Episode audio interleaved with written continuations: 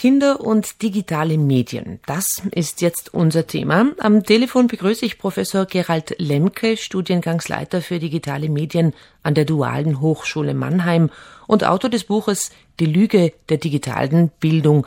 Guten Morgen, Professor Lemke. Ja, guten Morgen. Das eingangs zitierte Bild vom Kleinkind mit Spielkonsole am Esstisch. Ist das ein erziehungstechnischer Albtraum für Sie? Das ist äh, nicht nur ein Albtraum für mich, sondern ich denke, das ist auch ein Albtraum für viele Zuhörerinnen und Zuhörer, weil es Alltag ist. Und es stellt sich die Herausforderung, wie wir damit umgehen, ob wir es einfach gewähren lassen oder ob wir da gegebenenfalls auch intervenieren. Und ich plädiere hier für eine Intervention.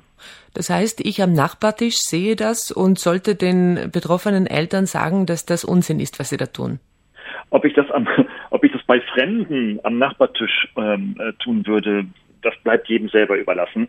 Ähm, ich würde es auf jeden Fall an meinem eigenen Tisch tun und würde äh, sehen, dass wenn ich jetzt mit der Familie äh, am Essenstisch sitze, die digitalen Medien während der Essenseinnahme auch unmittelbar davor und danach keine Rolle spielen. Die Dinger gehören währenddessen abgeschaltet. Sie haben in den letzten 20 Jahren im Bereich Kinder und digitale Medien geforscht, viele Studien ausgewertet. Zu welchem Ergebnis sind Sie denn gekommen? Also erstmal haben wir in den letzten neun Jahren einen wahrhaftigen Boom, insbesondere durch die ersten Smartphones im deutschsprachigen Bereich erlebt.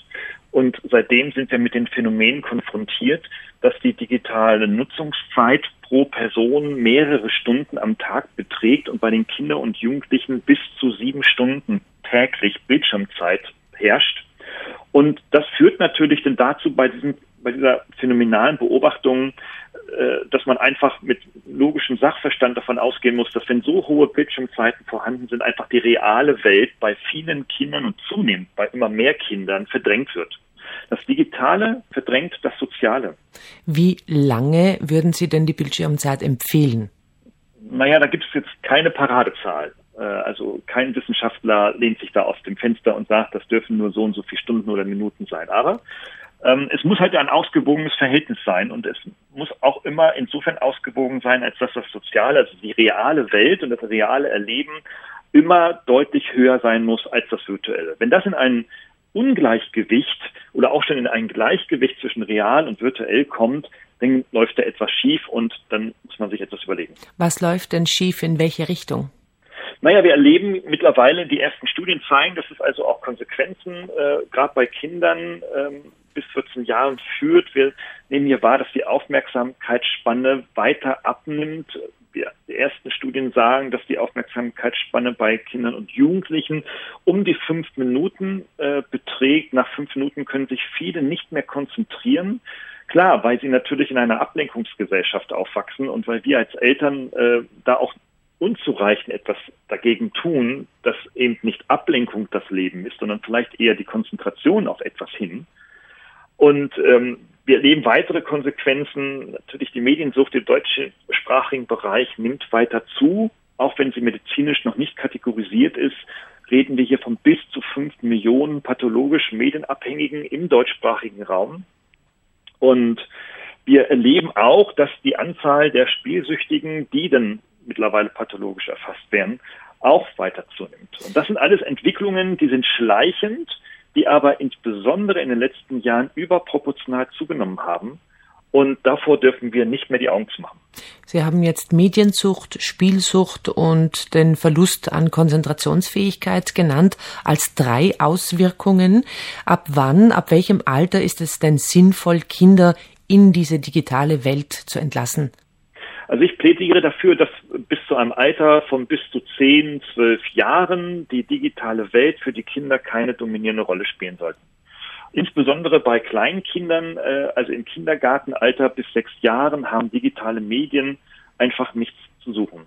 Viele Studien mittlerweile zeigen, dass die Kinder hier nicht in der Lage sind, aufgrund ihrer persönlichen Entwicklung natürlich und ihrer kognitiven Entwicklung und ihrer auch Gehirnentwicklung ähm, in der Lage sind, digitale Medien ordnungsgemäß zu steuern. Das heißt, anschalten ja, aber abschalten können sie nicht mehr. Und sie können auch nicht wählen. Es braucht also permanent eine Aufsicht und das können wir Erwachsene eigentlich gar nicht leisten. bei Kindern von sechs bis zehn Jahren hängt es halt tatsächlich von der persönlichen Entwicklung ab. Es gibt Studien, dass die Hirn- und die kognitive Entwicklung dann natürlich überproportional anreift und hier die Kinder dann auch wirklich kritisch mit diesen Medien umgehen können. Und das müssen wir forcieren. Wir müssen hier einen medienkritischen Umgang bei den Kindern forcieren und keinen laissez-faire und liberalen Umgang. Also sie verlernen mehr, als dass sie lernen würden weil sie Reales verdrängen und weil sie einfach auch etablierte und wichtige Kulturtechniken wie das Lesen, Schreiben, Rechnen nicht fördern. Die digitale Welt ist aus unser aller Alltag nicht mehr wegzudenken. Welche ganz praktischen Tipps geben Sie nun Eltern mit auf den Weg? Also Eltern sollten von Anfang an bei ihren Kindern dabei sein. Sie sollten dieses Thema ähm, Bildschirmnutzung ähm, im TV natürlich schon immer, aber auch im Besonderen im mobilen Bereich, was schwieriger zu kontrollieren ist, mit den Kindern thematisieren. Sie sollten ähm, zweitens hier auch als Vorbilder fungieren. Das heißt also, ein Elternteil hat am Essenstisch einfach nicht auf dem Smartphone herumzuwischen, sondern das Ding muss abgeschaltet werden. Ähm, es müssen Mediennutzungszeiten drittens eingerichtet werden innerhalb der Familie. Also ich bin ja nicht für Verbote, sondern für geregelten Nutzung in denen beispielsweise geregelt wird, dass zu bestimmten Tageszeiten oder Tagesphasen durchaus auch das Internet genutzt werden soll, aber eben unter Kontrolle und diese Regeln müssen auch dann sanktioniert werden. Wenn es nicht funktioniert, dann muss auch einmal einfach mal ein Verbot her. Und das sind so drei typische Tipps, äh, mit denen man den Alltag ganz gut geregelt bekommt. Professor Lemke, vielen Dank für dieses Gespräch. Sehr gerne. Kinder und digitale Medien. Zu diesem Thema referiert Professor Gerald Lemke morgen in Bozen. Er ist Studiengangsleiter für digitale Medien an der Dualen Hochschule Mannheim und Autor des Buches Die Lüge der digitalen Bildung. Der Vortrag findet morgen Donnerstag um 20 Uhr im Walterhaus in Bozen statt. Der Eintritt bei Voranmeldung kostet 20 Euro. Anmelden können Sie sich auf der Homepage www.montessori.com Coop.